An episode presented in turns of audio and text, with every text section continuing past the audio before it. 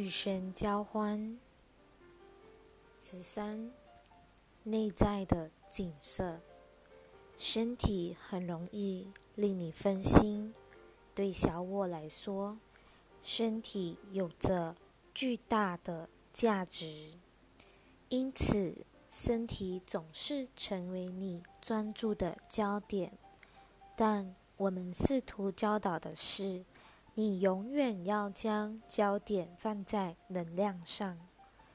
你的饮食及你的思想永远要取得最好且最纯净的能量，如此你才能连接生命的根源，并踏上通往神的道路。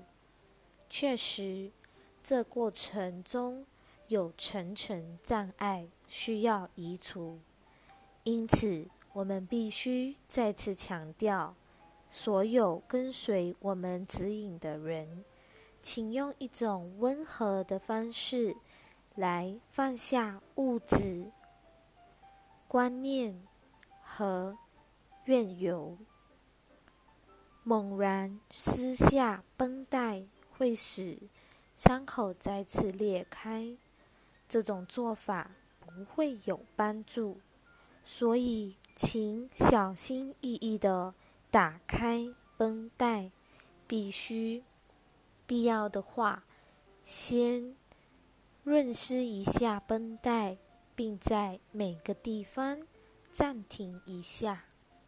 一定要仁慈对待自己，你不过是迷失了而已。因为你一直被灌输错误的讯息，并不是你愚笨或软弱，也不是你糊涂，你只是将焦点放在错误的现实而已。要知道，唯有能量才是实存的，能量正是你深信不疑的坚实世界形成的原因。由你的信念、感觉和热情所形成。然而，很多人都不知道自己内心的状态，难怪会经历到一些混乱，并产生诸多困惑。举例来说，疾病乃是心灵将自我憎恨及自己对爱或恐惧等。种种信念投射到身体的结果。因此，如果你正在生病，你需要往内探求，看看自己内心的状态如何。我们并非建议你要内疚，绝对不是。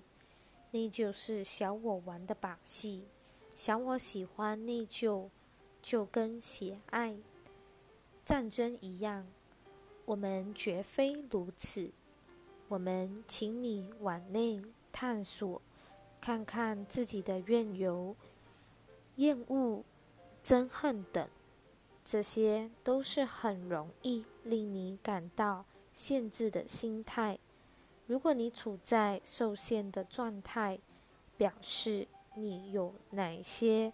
负面的心态，而我们正要帮助你发掘那些负面心态，并且温柔的放下，如此你才能创造出自己真正想要的幸福人生，也是我们所说的那种存在状态。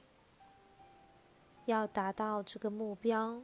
没有捷径，但只要走上这条道路，立刻就会使你感觉好一些，胜过没有导向，向胜过没有向导的迷茫、幻灭的感觉，以及巨大的恐惧。这是很多人都有的情况。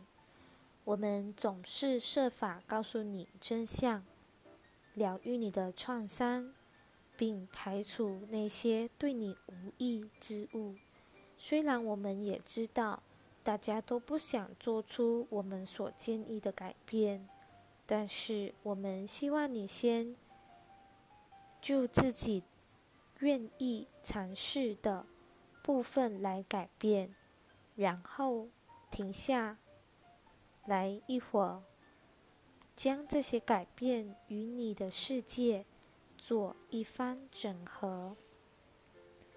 看看这些改变是否对你有帮助。如果有，你可能会愿意再花一些时间做其他改变。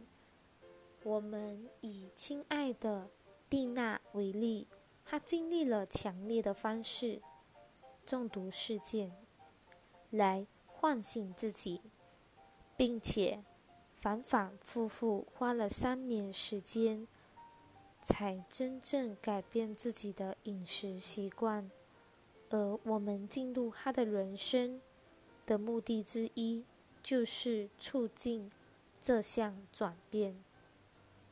我们想说的是，你并不知道，你移除了爱的障碍之后，等待你的未来会是多么美好。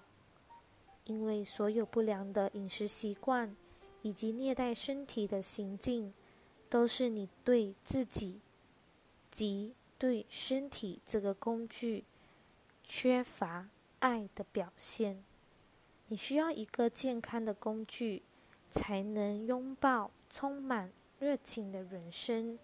我们想告诉你，一条通往不可思议健康状态的道路，虽然需要走一点路。但沿途有许多可供休息的宜人歇脚点可以观赏。最后，你会登上山顶，看到壮丽景色。必要的话，请慢慢的走，但请务必上路。我们保证你会爱上那片美景，因为你会看到。未曾想象过的远景。